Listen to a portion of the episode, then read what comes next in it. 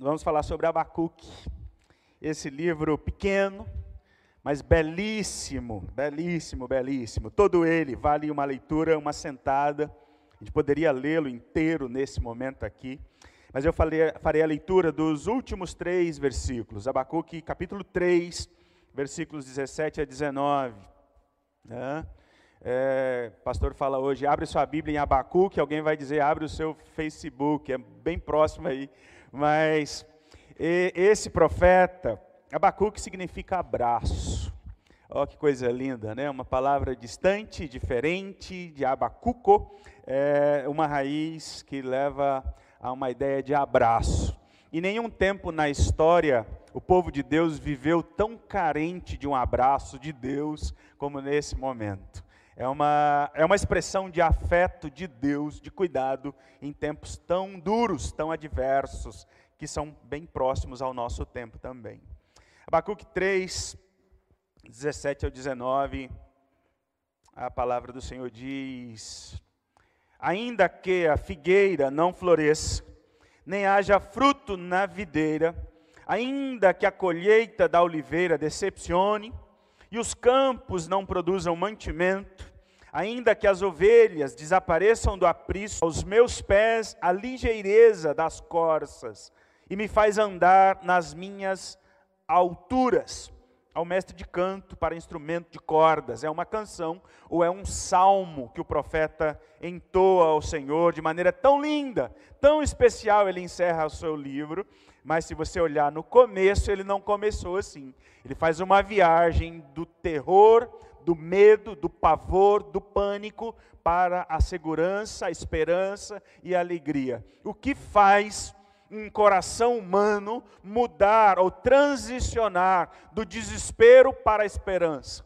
É essa é a mensagem de Abacuque. A beleza desse livro tão especial que há um tempo entre o Antigo e o Novo Testamento, um, um, uma, um povo, um povoado cristão, é, na região do Mar Morto, eles viviam na região de Qumran, eles, eles se reuniram para esperar o fim do mundo. E eles tinham uma expectativa de que Cristo voltaria logo, e, e eles estavam cercados com um mundo de tanta, tanta angústia, tanta luta, que eles começaram a estudar profundamente, detalhadamente, é, o livro de Abacuque, do profeta Abacuque. Eles compuseram ou deixaram registrado um comentário sobre esse livro, porque eles acreditavam que de tantos livros da Bíblia, nenhum melhor para nos preparar para viver num mundo difícil do que a mensagem do livro de Abacuque. Essa é uma curiosidade na história é, do quanto esse livro serviu de consolo e de esperança a um povo nas suas aflições, e essa é uma alegria que a gente tem de trazer, de estudar, de olhar para a beleza que é o livro do profeta Abacuque. Depois eu convido você a ler vagarosamente a preciosidade que é esse livro, o diálogo que ele tem com Deus é, é muito especial.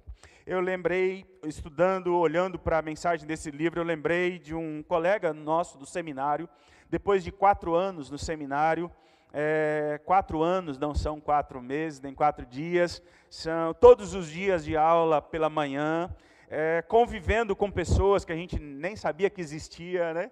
É, com colegas pastores, ou que estavam sendo preparados para o pastorado, é, das mais regiões distantes do Brasil e até do mundo, e, e ali se torna uma família, depois de quatro anos convivendo, muito próximo, é, a gente divide as lutas, as aflições, as alegrias também. A gente celebra os momentos agradáveis e, e sofre junto na caminhada. E um desses dias, um colega é, perdeu, a sua esposa perdeu o filho ainda no ventre. E foi um grande drama, porque era uma grande expectativa da família, era um sonho a chegada desse bebê que estava tão tão, tão sonhado, tão preparado, e foi um tempo muito difícil, a gente teve com ele. Depois de alguns dias ele retornou para as aulas e a gente sem palavras, constrangido, o que falar numa hora como essa? E, e ele disse: Pois é, irmãos, agora é a hora da gente colocar a teoria em prática.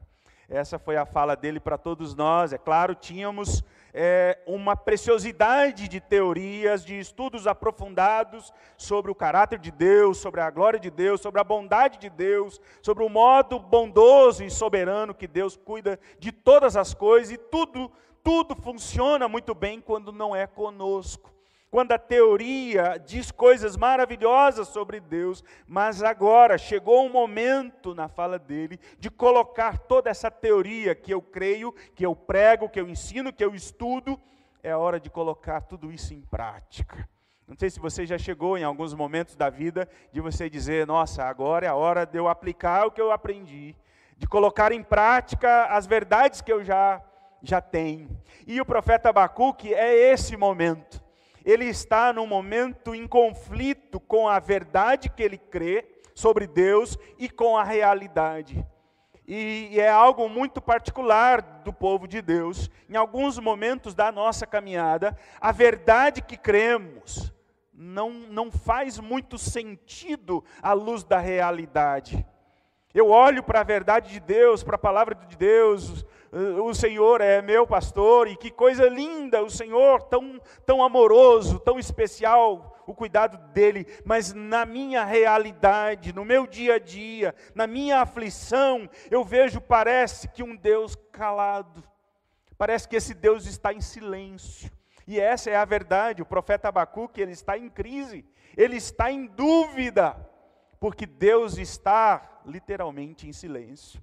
E o que fazer quando Deus está em silêncio? Parece que ele precisa acordar a Deus, parece que ele vai precisar dar um choque de realidade em Deus. Deus, o Senhor, não é esse que se cala diante da aflição do seu povo. Onde está o Senhor, ou como o Senhor vai agir? Ele começa no versículo 2 é, ele começa dizendo que é uma sentença né, revelada ao profeta Abacuque. Versículo 2 do capítulo 1: Até quando, Senhor, clamarei pedindo ajuda e o Senhor, e tu não me ouvirás? Até quando gritarei violência e tu não salvarás? Até quando eu vou precisar gritar, clamar por uma manifestação de Deus e o Senhor parece que está ausente, o Senhor está distante? Essa é uma verdade que o salmista Davi, no, no Salmo 13. Até quando, Senhor? Até quando? Até quando a mesma coisa? Tudo, tudo muda e nada muda. O tempo passa e parece que há uma mesmice de lutas, de aflições. O profeta está amargando na sua alma essa, essa, essa questão tão dura da verdade, de conciliar a verdade com a realidade sete séculos antes que Jesus, Jesus nascer, esse profeta viveu é, entre é, o povo no momento de estar espremido entre a Babilônia e a Síria. E é um tempo de luta, é um tempo de aflição. Os três capítulos aqui é um diálogo entre ele e Deus. E não é apenas um diálogo, é um debate, porque ele fala e Deus responde, e ele questiona Deus, há uma réplica e tréplica, há um Deus que discute conosco, há um Deus que interage de modo muito próprio, mas a resposta de Deus não é a que ele esperava. A resposta que Deus dá não é a melhor para eles ou para o povo, porque Deus diz: é realmente, as coisas estão difíceis, mas vai piorar muito mais. Misericórdia, o dia que eu orar ao Senhor, buscar a Deus, clamar a Ele diante das aflições e ouvir Deus dizer que as coisas vão ficar mais difíceis, é, o que fazer, como viver diante da, da luta, e eu pensei em um título aqui sobre, para é, fazer um, um, um apanhado da mensagem geral de Abacuque, eu queria pensar com você sobre fé além das circunstâncias, porque as circunstâncias não são fáceis aqui, né? E o primeiro ponto aqui é que fé, precisamos de ter fé em tempos de dúvidas. Nesse, nesse livro nós vemos um profeta confuso. Nós vemos um homem de Deus em crise. Né? Sempre o povo de Deus é o pai da fé, amigo de Deus, homens maduros na sua crença. Mas aqui nós vemos um profeta que a sua fé está sendo colocada em xeque. É a mesma realidade do Salmo 73. Quando Asaf olha para os seus vizinhos que estão ricos, que estão felizes. E ele, a sua realidade do seu povo é de necessidades e calamidades. Ele fala: Ah, Senhor, nas coisas não estão muito certas. Como viver diante disso? De um mundo que não se importa com Deus e que parece que está tudo bem. E quando o povo de Deus, ou eu mesmo, tento levar uma vida séria diante de Deus e vivo dias de aflição. Porque o mal está presente no mundo, essa é uma realidade. Ele está confuso, em crise, sobre não apenas a presença do mal, mas sobre a aparente indiferença, o silêncio de Deus diante da calamidade que seu povo vive. Até quando, Senhor? Até quando? Essa questão é, tem um nome na história, na teologia, na filosofia, um filósofo chamado Leibniz. Ele, ele cunhou uma palavra para tentar explicar o fato da presença do mal no mundo e a presença de Deus bom e poderoso no mundo, mesmo mundo. E essa é uma expressão chamada teodiceia. É uma questão que, que não é um, um tema, um título confuso só para grandes teólogos filósofos. Não, são questões do dia a dia que cada cristão envolve. Como conciliar o fato de que Deus é bom e mesmo assim existe o mal? Como conciliar a verdade que Deus é tão maravilhoso, mas que a morte chega, a dor chega, o desemprego, a luta, a aflição, o divórcio? Como conciliar essas coisas? A Teodiceia, então, é um ramo da teologia que trata de coexistir, ou de, ah, de abrigar, ou de juntar, então explicar de um, um modo de um Deus todo-poderoso e juntamente com a presença do mal no mesmo mundo. E esse filósofo disse que é, ele tinha uma visão filosófica muito positiva, muito otimista do mundo, o que é curioso. Porque ele diz: se Deus criou o mundo, então este mundo é o mundo melhor que se pode ter. Se foi Deus que criou esse mundo, esse mundo então é o melhor mundo que é possível. O que a gente precisa aprender na visão desse filósofo é, é correlacionar, ou então é, conciliar a presença de Deus bom e a presença do mal junto, no mesmo mundo. E isso é extremamente importante, se nós cristãos conseguirmos pensar nisso. Porque muitos vão vender uma ideia de que Deus é bom, então vai dar tudo certo na nossa vida. E que o cristão é vitorioso e vai dar tudo bem. Não é verdade, querido. Nós gostaríamos de dizer que se você se abrigar em Deus, se você confiar em Deus, servir a Deus, tudo vai ser bom e especial na sua vida. Essa é uma verdade é, é, essa é uma, é uma ilusão vendida, porque, queridos, andar com Deus envolve sacrifícios, envolve desafios. O povo de Deus é um povo que sofre no mundo, mas é um povo que vive para além desse mundo, essa é a verdade. Então, eu preciso conciliar a realidade da presença de Deus juntamente com o um mundo onde a enfermidade, a fome, a violência, a guerra, a maldade, a morte o envelhecimento, o sofrimento, as dores, a tristeza, a angústia, a ansiedade, a depressão é real e a gente precisa lidar com elas. Essa é a verdade tão especial que o profeta vai discutir diante de Deus. Como o Senhor, ser um Deus absolutamente bom, permite que o mal exista ou coexista, exista junto. E essa é uma verdade que a gente precisa pensar e que muitos cristãos, na sua oração, se a gente for bem sincero, quantas vezes a gente chegou diante de Deus e Deus de fato, eu sei que o Senhor é bom, mas tem coisas acontecendo na minha vida que não que não bate muito bem com essa verdade, porque eu quero acreditar que se Deus é bom, ele vai cercar a minha vida de só coisas boas.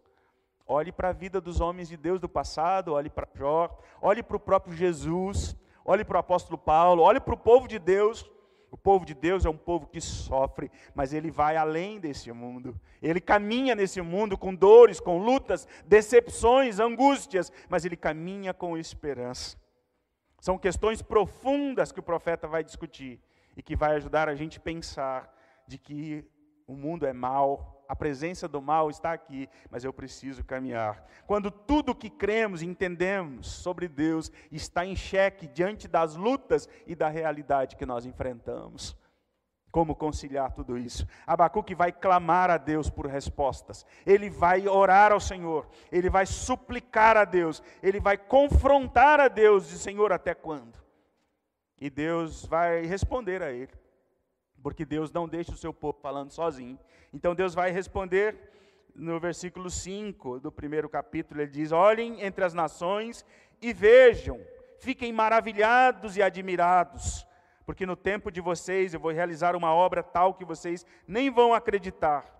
Versículo 6: Pois eis que trago os caldeus, uma nação cruel e impetuosa, que marcha na largura da terra, e eles vão arrasar o que tem sobrado.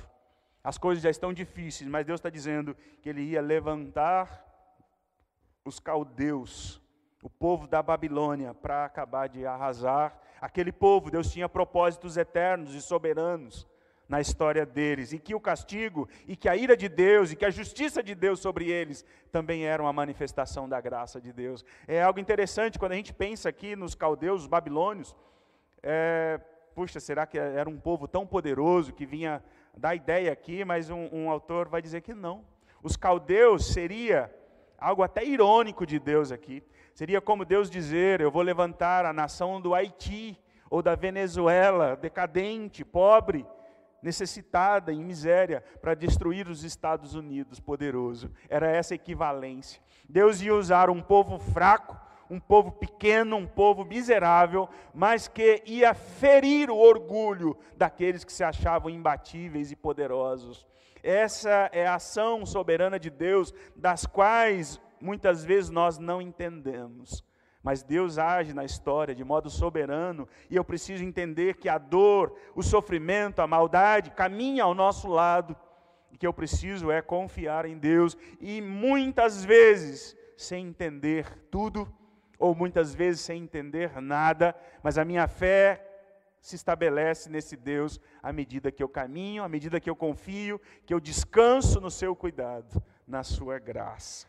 É, em tempos de aflição e angústia, é um tempo para orar ao Senhor e confiar no cuidado dEle, desse Deus maravilhoso, todo-poderoso, que ele fala no versículo 1 do capítulo 2. O que fazer em dias de dúvida? O que fazer em sofrimento? O povo de Deus precisa aguardar em Deus, aprender a orar e confiar e descansar em Deus, a não querer ajudar a Deus, não querer resolver as coisas sozinhos, mas é um tempo para eu descansar no cuidado, no amor, na graça, na bondade, na ação soberana desse Deus que vai agir na história do seu povo. Ah, Deus vai agir de modo poderoso. Eu vou ficar na minha fortaleza. Eu vou aguardar. Eu vou esperar. E a fala de Deus, então, segue aí no versículo 2 do capítulo 2. O Senhor me respondeu e disse: Escreva a visão, torne-a bem legível sobre tábuas, para que possa ser lida até por quem passa correndo. É, Abacuque é o pai do outdoor. É Deus dizendo: escreve o que eu vou dizer para você num grande, em tábuas, para que quem passa correndo consiga ler. E qual é a verdade que deve ser pregada? Qual é a verdade que deve ser destacada? Qual é a mensagem que deve ser proclamada em tempos de aflição e de angústia? Em tempos de dúvida e de aflição? É do versículo 4. Eis que a alma está orgulhosa, a sua alma não é reta nele, mas o justo viverá pela sua fé. Essa é a verdade do Evangelho. O que Abacuque proclama, o que ele traz, uma verdade que traz esperança no meio da aflição, é de que Deus cuida de toda a história do seu povo e que cabe aos seus filhos viver pela fé, marchar, caminhar, viver, construir a sua vida, construir a sua história, a despeito das circunstâncias, como nós cantamos aqui desde o começo do culto viver pela fé, além das circunstâncias, apesar da minha realidade não não condizer com aquilo que eu espero, com os meus planos, com as minhas vontades, com os meus sonhos. Os planos que não são frustrados são os do Senhor. Os meus planos são frustrados todos os dias. Eu preciso viver pela fé.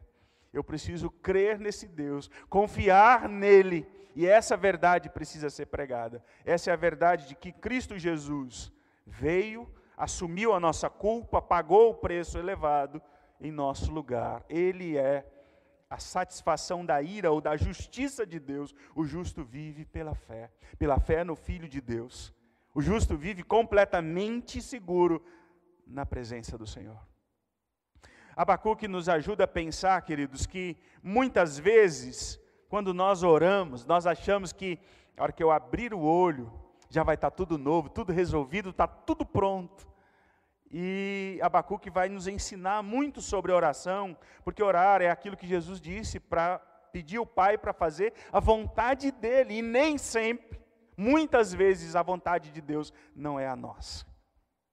Abacuque ora ao Senhor com sinceridade. Deus responde a ele não o que ele esperava, e isso é oração. Não sei se você já teve experiências de, de orar ao Senhor, de confiar em Deus, de estar muito seguro da resposta, e Deus. E alguém disse: Ah, pastor, eu orei, mas Deus não me respondeu. E eu lembrei, falei: Olha, eu queria lembrar que talvez o silêncio já é resposta. O silêncio de Deus é uma resposta maravilhosa. Que cristãos vão amadurecendo a fé à medida que vão entendendo e aprendendo a esperar na provisão, no cuidado, na direção, na condução do Senhor. Aqui, queridos, Deus não resolve imediatamente o problema de Abacuque. E isso é um fato que Deus usa para amadurecer a nossa fé, para a gente crescer na fé, para a gente amadurecer, para a gente conhecer mais a minha necessidade, conhecer mais o meu Deus e também conhecer mais os meus inimigos, as minhas lutas, porque Deus descreve os seus inimigos. Parece que em dias de aflição nós não podemos ignorar que nós vivemos num mundo marcado por lutas. E o cristão não pode fugir, o cristão não tem como ignorar essa realidade. Ele precisa aprender a lidar com seus, com seus desafios na presença de Deus, continuar crendo, continuar buscando, continuar confiando em Deus e servindo a Ele com alegria, com esperança, mesmo quando as coisas não saem como eu esperava. Deus nos convida a confiar nele, a descansar nele, a estar completamente abrigado na sua presença. Aprendemos aqui que nossas crises, antes de serem resolvidas, precisam ser processadas e amadurecidas. Antes que Deus resolva um problema nosso, Ele quer nos fazer amadurecer. Ele quer nos fazer confiar inteiramente nele, a descansar no seu cuidado. A frase de, do grande filósofo cristão Pascal: se o homem ficar só com a realidade, ele entra em desespero. A realidade é dura, mas a certeza, a esperança de que eu não estou só, que tem um Deus poderoso, como o Mateus citou aqui, uma frase linda de John Bunyan, que o cristão é como o sino, quanto mais ele sofre, mais ele exala o som da esperança na na provisão de Deus. Deus, queridos, ao longo da caminhada com Ele, muitas vezes Ele vai nos levar a confiar inteiramente nele, porque é a única coisa que nos resta fazer. A confiar inteiramente nesse cuidado maravilhoso dEle. Precisamos também ter fé em tempos de angústias e necessidades. Em tempo de dúvidas, eu preciso amadurecer a fé, eu preciso conhecer a Deus, preciso conhecer a mim mesmo, conhecer os meus desafios, eu preciso aprender a esperar, eu preciso aprender a orar, eu preciso confiar no Senhor. Mas também o texto de Abacuque, no cap... na restante final, ele vai dizer que eu preciso ter fé em tempos de angústias e em tempo de necessidades. Fé em dias bons é muito bom. Mas o desafio nosso é continuar crendo, continuar esperando em dias quando as coisas não saem tão bem como nós planejamos. O justo viverá pela sua vida. Ele diz que ele odiava a, a Deus, porque Deus vivia é, cobrando dele, ou ele se sentindo culpado diante de Deus. Então ele descobre a preciosidade dessa verdade em Abacuque, a qual o apóstolo Paulo trabalhou em Romanos também, da justificação pela fé, do Cristo Jesus que assume a nossa miséria. Então eu não tenho nada para oferecer a Deus, o que eu preciso é crer nele, me agarrar inteiramente no sacrifício de Cristo Jesus e viver pela fé nele. Lutero sabia que apesar de todos os seus esforços, como estudante da palavra de Deus, como um monge que vivia sua vida consagrada a ele, ele não era justo e nunca poderia estar ali diante da face de Deus pelos seus próprios méritos. A transformação do coração de Lutero, de odiar a justiça de Deus para passar a amá-la, de viver com terror porque as suas obras eram insuficientes para uma vida de alegria e liberdade, sabendo que ele foi salvo somente pela fé. É essa verdade preciosa das Escrituras Sagradas. Ele diz num dos seus testemunhos: Eu me senti como se tivesse nascido de novo e tivesse entrado no próprio paraíso através dos portões que tinham sido abertos. Eu me senti é, eu, eu, nasci de novo. É como as portas do paraíso estivessem se abrindo para essa verdade maravilhosa de que Cristo Jesus tirou toda a culpa, todo medo, toda escravidão, toda condenação. E agora não há mais condenação, eu posso viver para Deus, eu posso confiar nesse Deus. E esse impacto poderoso foi o que Abacuque sentiu e mudou a sua perspectiva, mudou a sua visão da realidade tão dura a qual ele estava vivendo. E o capítulo 3 é um salmo, um belíssimo salmo de de canto, de adoração, de celebração a esse Deus maravilhoso.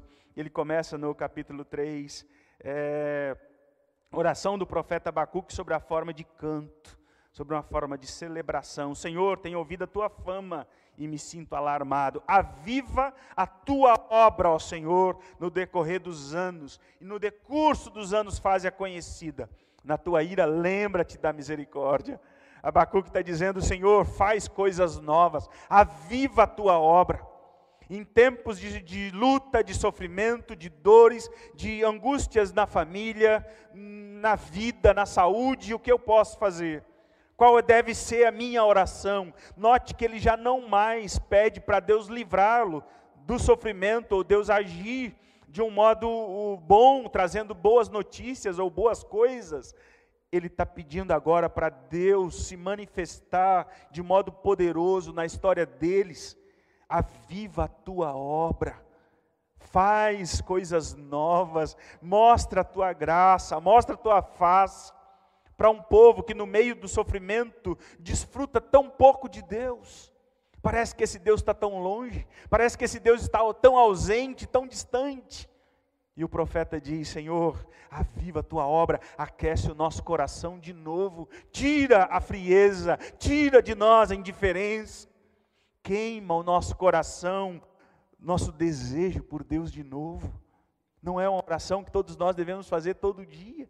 Que a igreja de Cristo do nosso tempo, num mundo de tanta indiferença, de tanta superficialidade, nós precisamos aprender a orar para que Deus de modo poderoso se manifeste na nossa história.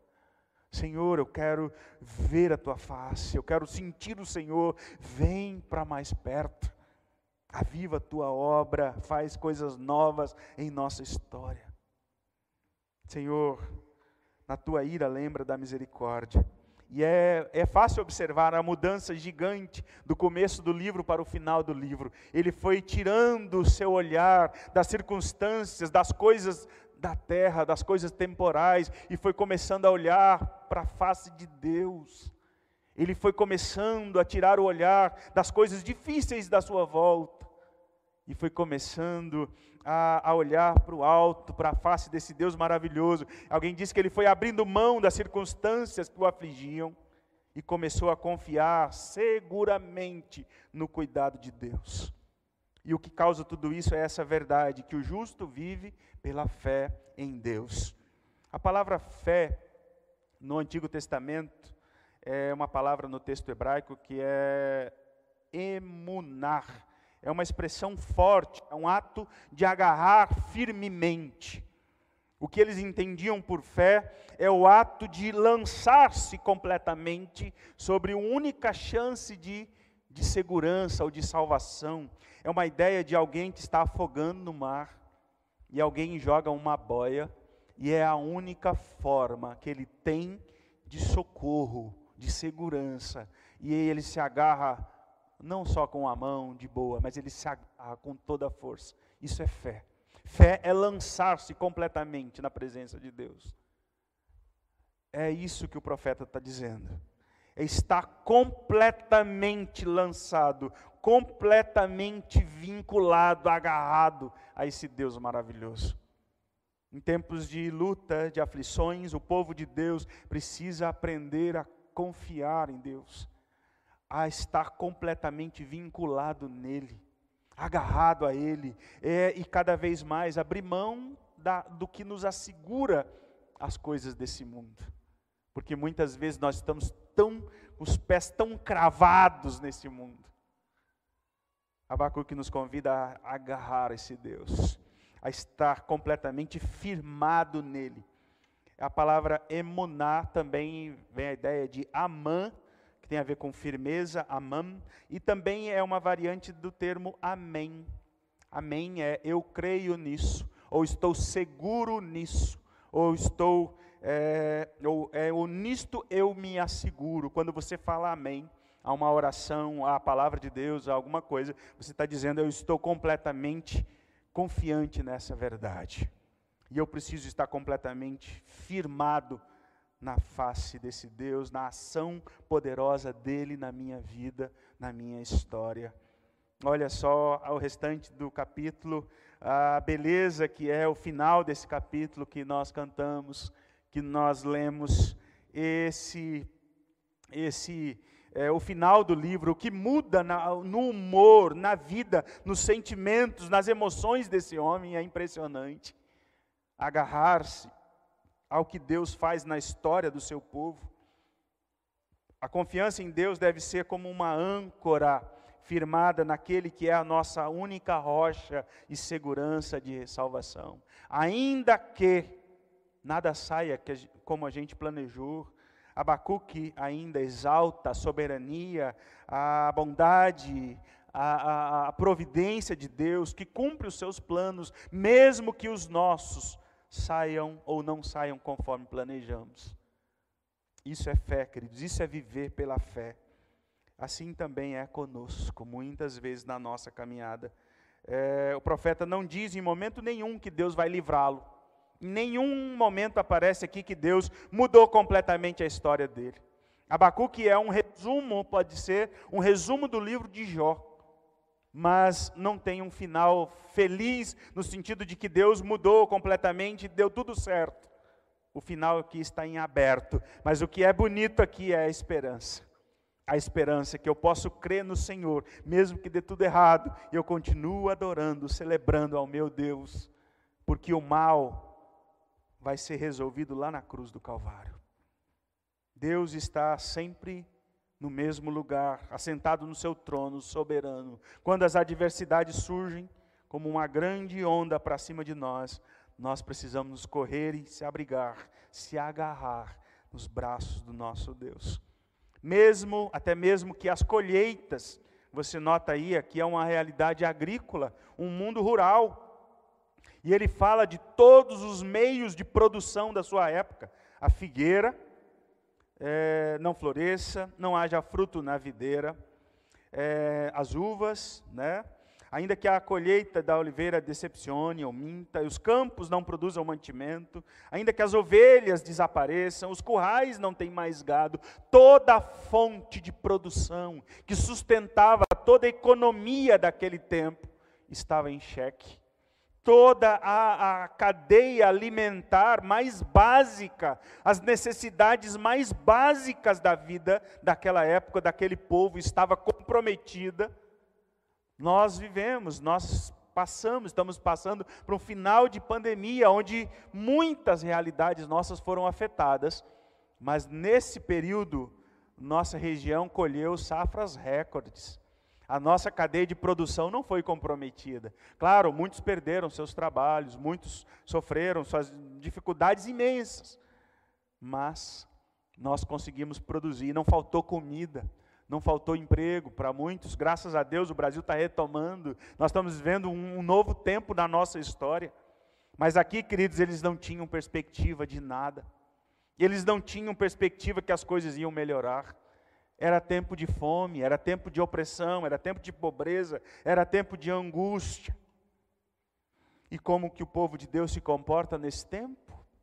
O mundo perde a linha, desespera. Se o mundo se eu ficar só com a realidade, como Pascal disse, eu caio em desespero. Mas o povo de Deus caminha, avança, sobrevive, vai muito além de tudo, baseado naquilo que ele crê, nessa fé tão sólida na face de Deus. O justo vive pela fé. E aí ele fala: mesmo assim, eu me alegro no Senhor. Isso é revolucionário. Isso é, é, é, impensável. Mesmo assim, se tudo vai mal, mas eu tenho uma segurança tão sólida em Deus. Nós dizemos, nós ensinamos, nós falamos sobre contentamento, contentar-se com aquilo que Deus nos dá, com as coisas que nós já temos. Mas ele está falando aqui, queridos, em contentar-se, estar satisfeito unicamente em Deus, porque já não sobrou mais nada. Deus é tudo o que nós temos, mesmo que tivermos pouco ou muito. O salmista diz isso no Salmo 16. Outro bem não possuo senão a ti somente. Essa é uma expressão de fé, queridos, que o mundo nosso é um mundo novo, é um mundo de oportunidades. Vivemos numa cidade, numa região próspera. E muitos condicionam a sua fé em Deus baseado nas coisas, naquilo que Deus me dá, ou Deus é apenas um meio para eu alcançar coisas. Mas Abacuque nos ensina que Deus é o objetivo final, ou objetivo máximo da nossa vida. Deus não é um meio para eu conquistar outras coisas. Deus é tudo. Deus precisa ser tudo na nossa vida. Abacuque diz: O Senhor é a minha fortaleza. O Senhor é a minha fortaleza. O Senhor não vai me desamparar. O Senhor não vai nos deixar. O Senhor não vai se esquecer de nós. A fortaleza era um lugar de proteção, de, de cuidado contra o inimigo, mas ali dentro tinha comida, ali dentro tinha água, ali dentro tinha cuidado, tinha proteção. Em Deus, queridos, o mundo pode estar desabando lá fora, mas em Deus nós temos segurança. Não há motivo para medo, não há motivo de angústia quanto ao futuro, quanto ao futuro dos nossos filhos, o que vai ser de nós, como vai ser. O que nós sabemos é que, seja lá qual for o nosso futuro, ou o futuro dos nossos filhos, Deus estará lá, no controle absoluto de todas as coisas. Abacuque nos ajuda a lembrar de que o ser humano é um ser que precisa aprender a conviver com a falta, com a ausência. Nós vivemos num mundo quebrado, num mundo falido, num mundo de pecado, não há possibilidade de uma vida próspera, feliz completamente nesse mundo. Não sei se alguém já vendeu para você essa ideia de que se você conquistar alguma coisa que ainda falta, se eu chegar lá um dia e aí vai ser um mundo perfeito, não existe essa realidade. Como nós gostaríamos de acreditar que nós podemos produzir um, uma vida perfeita e maravilhosa. Não é verdade, queridos. Não somos e nem seremos completos, felizes nesse mundo completamente porque nós não fomos criados para este mundo. Nós fomos criados para uma outra realidade. Lá sim as coisas serão boas, é, onde tudo irá se completar e se satisfazer em Deus. Não precisa querer buscar, longe de Deus, neste mundo, uma vida perfeita. Ah, minha família não está bem, quem sabe se eu trocar de família? Né? Quem sabe se eu trocar e eu vou viver trocando? Ah, as coisas não andam bem, então eu vou dar um jeito. É, acho que é eu e Deus e eu e essa igreja. Não é, queridos, esse mundo é um mundo quebrado. Não há perfeição por aqui. Não confie nas propostas de solução completa e maravilhosa que vão tornar esse mundo maravilhoso. Não é verdade. Não podemos ser ingênuos. As utopias, as ilusões de um mundo completamente bom, idealmente justo, sem qualquer vestígio do mal, sem as marcas da corrupção, isso não é real. Muitos acreditam que quando conseguiram conquistar mais alguma coisa, seus problemas, os seus desafios serão resolvidos e aí viveremos de maneira maravilhosa. Não é verdade. Para a gente encerrar, se você ler no capítulo 3, você vai ver o profeta fazer um, um, uma resenha, um levantamento da história do povo de Deus, da caminhada do povo de Deus desde o Monte Sinai. Deus que abriu o mar, o Deus que caminhou ao lado deles durante as, as lutas, as aflições, versículo 7. É, vejo as tendas de Cusã em aflição, os acampamentos na terra de Midian, tremem. Ele está falando da marcha do povo de Deus no deserto. E o Senhor estava ao lado deles. Em todo tempo, Deus cuidou da história deles. E como faz bem a gente olhar para trás. Como faz bem a gente olhar para a palavra de Deus e perceber o Deus que vem cuidando do seu povo. Deus que não nos perde de vista, mesmo nas, nos momentos que nós tiramos o olhar dele. Ele nunca se afasta de nós. A ação de Deus na história do seu povo muda a forma com que nós olhamos para Deus, e também para nós mesmos e para as circunstâncias. Ele olha para Deus, o Deus que cuidou, que abriu o mar, o Deus que sustentou o seu povo, e é o mesmo Deus, hoje e sempre. Abacuque nos lembra de que o mal não tem solução neste mundo, viveremos e precisamos conciliar a presença de Deus, a bondade de Deus, a, a graça de Deus com a presença do mal com os acidentes, com os incidentes, com as enfermidades, com as aflições, com o luto, com a morte, com o choro. Precisamos conciliar tudo isso olhando para a face de Deus e continuar crendo, continuar avançando com esperança. Porque esse é um mundo de sofrimento, mas Cristo Jesus, ele sim resolveu o problema do mal lá na cruz do Calvário. Nesse mundo o mal ainda avança, em muitos momentos da nossa vida, até começamos a pensar que o mal está dando as, as coordenadas, mas é lê do engano. O Senhor conduz a história. Abacuque é um lembrete necessário à sua igreja, que somente Cristo Jesus, ou em Cristo Jesus, temos a resposta para o mal, para o sofrimento, para a aflição, para a morte. É somente em Cristo Jesus nós podemos nos regozijar, como Abacuque está fazendo. De verdade, de verdade, diante das aflições. Centenas de anos depois de Abacuque, a maldade, a injustiça florescia no mundo e parecia que estava tudo acabado, mas aí Jesus Cristo entrou na história humana. Jesus veio ao mundo, pagou o preço, foi pregado na cruz por nós, zombaram dele como se Deus não tivesse nenhuma importância. Parece que Deus estava calado, mas no terceiro dia, Jesus Cristo ressurgiu dos mortos. Essa é a mensagem do Evangelho. Ele lidou com o mal na sua própria vida. É nele que nós precisamos nos agarrar, precisamos crer e descansar completamente nele. Abacuque começa com dúvida, com crise, encerra com esperança.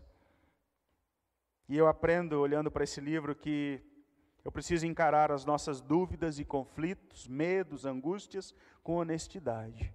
Eu preciso levá-las aos pés do Senhor. Eu não preciso correr. Eu não preciso retroceder. Eu preciso amadurecer. Essas coisas estão difíceis e eu não entendo tudo, e às vezes eu não entendo nada. Mas eu preciso me aproximar do Senhor. Eu preciso crer firmemente nele. E que muitas vezes, queridos, Deus não muda as circunstâncias. Muitas vezes Deus nem vai mudar as circunstâncias. E às vezes as circunstâncias vão piorar. Mas eu preciso continuar crendo nela, nesse Deus maravilhoso. Eu preciso crer e descansar no abraço de Deus e enfrentar as situações com esperança. Isso é viver pela fé. É isso que nós somos desafiados nessa noite. Eu não sei como anda a sua vida, a sua caminhada, a sua história, eu não sei como você já chegou até aqui na sua caminhada com Deus.